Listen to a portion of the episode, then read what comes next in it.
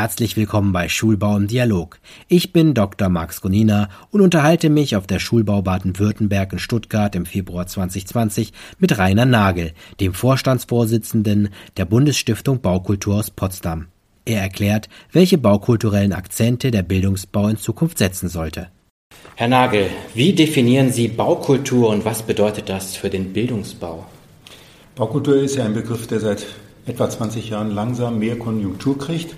Und gemeint ist wirklich die Summe aller menschlichen Leistungen, die wir einsetzen, um naturursprünglich, also gebaute Umwelt, aktiv zu gestalten. Das geht los bei der Kulturlandschaft und endet dann sozusagen beim Architekturentwurf einer Schule beispielsweise. Also es ist sehr umfassend.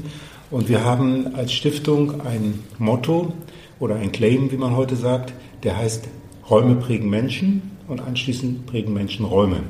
Also Menschen prägen die Räume, Anthropozän, und umgekehrt werden dann Menschen wieder von diesen Räumen geprägt, ihr Verhalten, ihre Erfahrungen, ihre Art und Weise, wie sie das auch in die nächste Generation weitergeben. Und hier kommt dann sozusagen Bildungsbau oder Bildungsbauten ins Spiel, weil es die ersten Räume sind, die Kinder sozusagen erleben, von denen sie tatsächlich geprägt werden, im wahrsten Sinne des Wortes.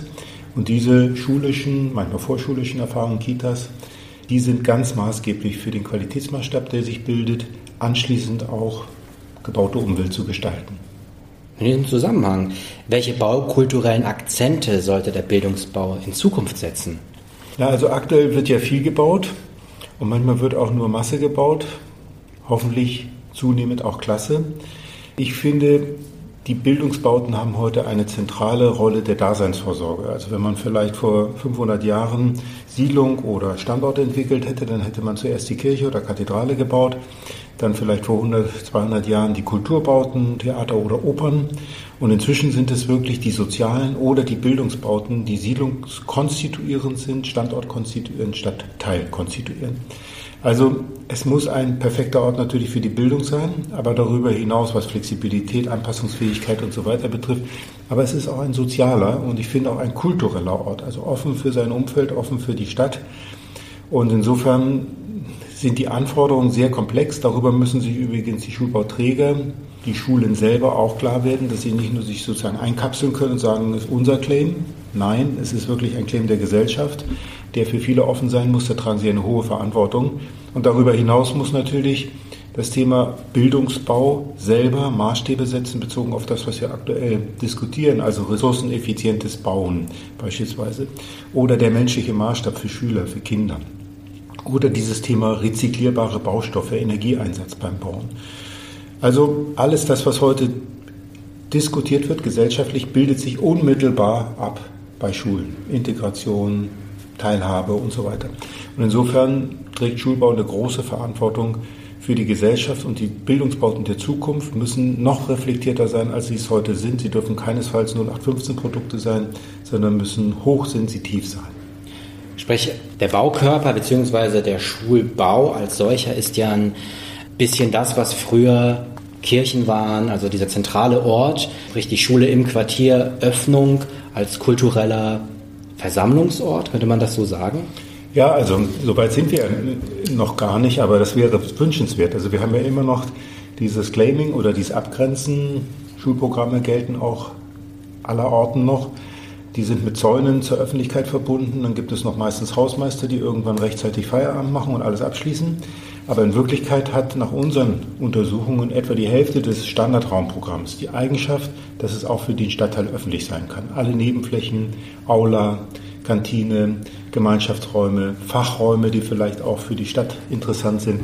Und insofern wäre eine stadtoffene Schule wünschenswert, um auch Erwachsene, andere Menschen, Jugendlichen an diesen Standort zu bringen. Also ein großes Potenzial, das wir sehen. In Ihrem Vortrag beziehen Sie sich ja auch auf das Land. Und können Sie einmal für unsere Hörerinnen und Hörer, die den Vortrag nicht hören, einmal den Unterschied zwischen Stadt und Land aus baukultureller Sicht aufzeigen?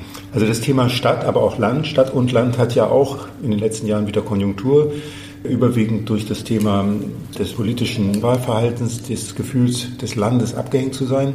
Aber tatsächlich muss man sagen, für Deutschland, Deutschland ist polyzentral organisiert, historisch, kleinstädtisch gewachsen. Und insofern gibt es natürlich durch Siedlungsdichte von Stadt und Land eindeutige Unterschiede. Das weiß jeder. Auch das Mobilitätsverhalten ist unterschiedlich. In der Großstadt öffentlicher Nahverkehr, Fahrrad, in der kleinen Mittelstadt, aber auch auf dem Land überwiegend Autoverkehr, Individualverkehr. Aber überall in Deutschland gibt es ähnliche urbane Lebensstile. Das unterscheidet sich gar nicht so doll. Man muss aber unbedingt gucken, was eigentlich der Wohnwunsch der Menschen ist. Und da wissen wir durch eigene Umfragen, dass nur 20 Prozent am liebsten immer und freiwillig gerne in der Stadt, Großstadt leben wollen. 80 Prozent, vier Fünftel, am liebsten in kleinen, Mittelstädten oder ländlichen Räumen.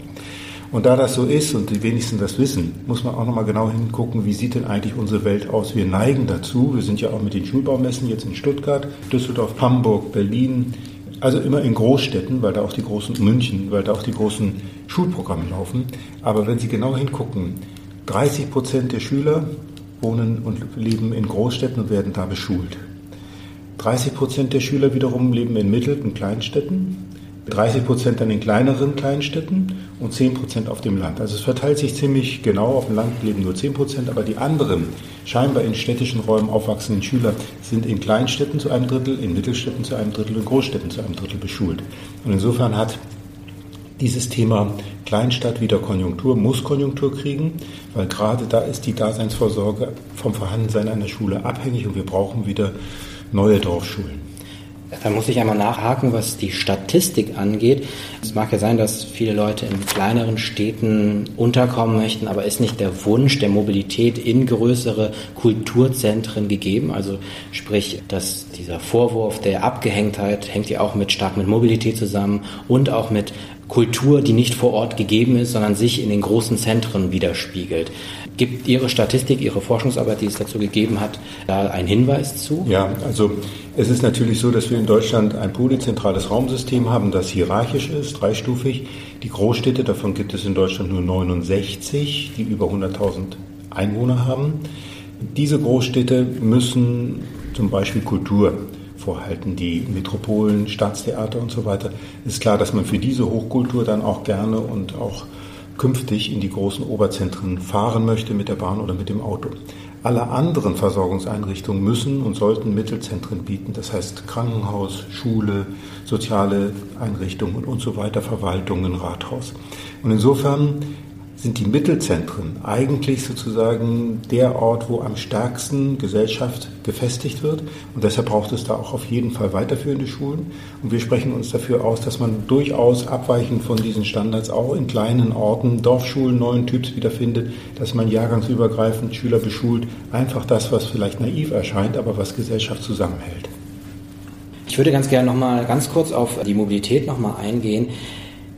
Kultur ist ja auch in einem bestimmten Bereich mobil. Können Schulen da einen Beitrag leisten, um Kultur an Orte heranzuziehen?